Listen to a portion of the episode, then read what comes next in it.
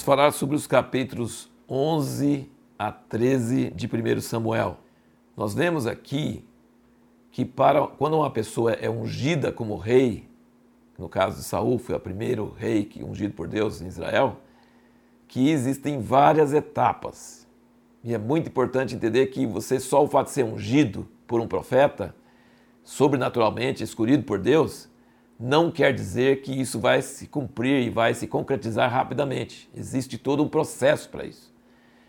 E nós vimos que a primeira parte do processo foi Samuel ungindo ele sem a presença nem do moço dele, mandou o moço ir para frente, ungiu ele só. Samuel e Saul sabiam dessa coisa.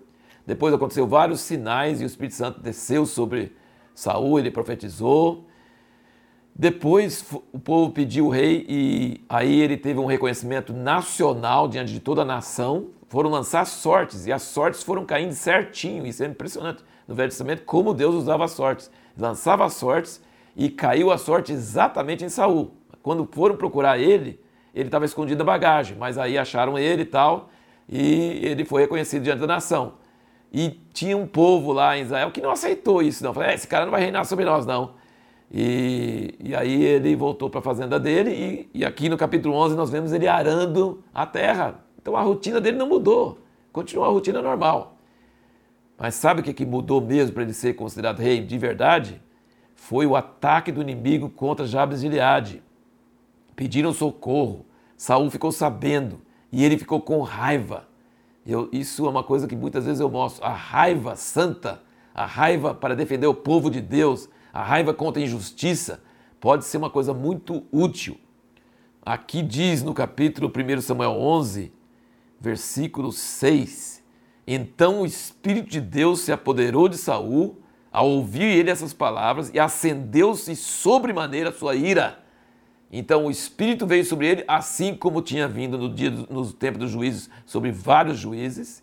O Espírito do Senhor veio sobre ele, ele teve uma unção e adrenalina e raiva, e ele convocou todo Israel, e ele foi atrás, e ele pegou o povo de surpresa, o povo inimigo, Falou, não, nós, ele falou, eles falaram, nós vamos nos entregar a você, ninguém vai nos acudir, não.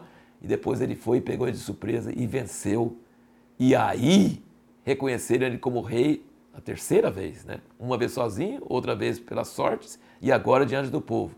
Uma lição que a gente tira disso é o seguinte: que a autoridade de um líder é manifestada mesmo quando ele lidera o povo para fazer alguma coisa e Deus confirma essa liderança dele. Saul tomou a liderança, ele foi à guerra, ele ganhou a guerra e aí então a liderança dele sobre Israel estava confirmada.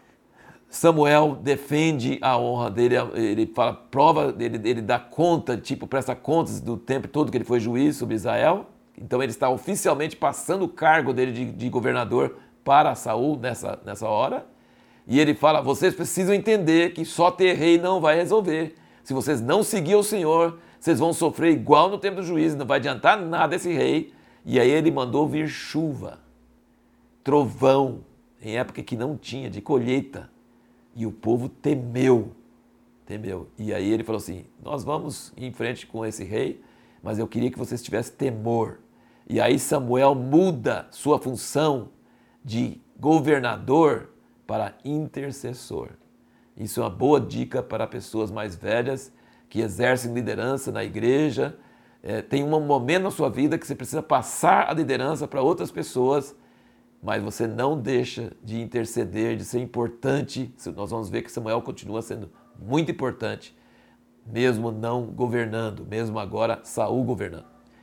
E nós temos que terminar essa, essa, esse vídeo nosso, esse, essa fala nossa sobre esses capítulos com uma coisa triste, porque a última fase da confirmação do reinado de Saul seria um teste, que Samuel tinha falado com ele desde o início, me espera para fazer um sacrifício. Aí Samuel atrasou. Será que Samuel atrasou por descuido? Não, ele atrasou de propósito. Ele atrasou de propósito para ver se Saul ia obedecer e esperar ele. Tem hora que é mais importante você ficar atrasado do que você correr. A pressa é inimiga da perfeição. E Saul, já que Samuel não chegava e o povo estava dispersando, então ele usou o bom senso, que não era tão bom, ele usou a lógica. Para nós o pecado dele é até meio simples, mas Samuel já chegou para ele falando: Deus te rejeitou, você não passou na prova e Deus já escolheu outra pessoa para reinar. Ele tomou bomba, ele foi reprovado nessa prova, porque ele se obrigou e fez um sacrifício. Rei não pode ser sacerdote. Rei é rei e sacerdote é sacerdote. O rei jamais pode fazer sacrifício. Ele mesmo não. Não pode unir o espiritual e o natural. Não pode ter o mesmo governo, governo civil ser o governo religioso. Não pode. Na palavra de Deus é separado. Isso só vai ser unido em Jesus. Mas na terra é poder demais para uma pessoa só. Não pode. O rei não pode fazer sacrifício.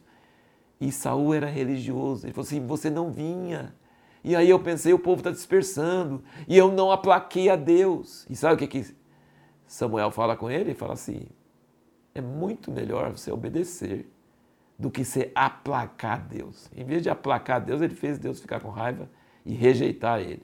Então a pressa e a falta de paciência, a falta de confiança, ela pode ser nos fazer levar a cometer erros fatais. A pressa é inimiga da perfeição. E no próximo vídeo, a pergunta que nós vamos procurar responder é: o que, que é mais importante? Oração ou obediência?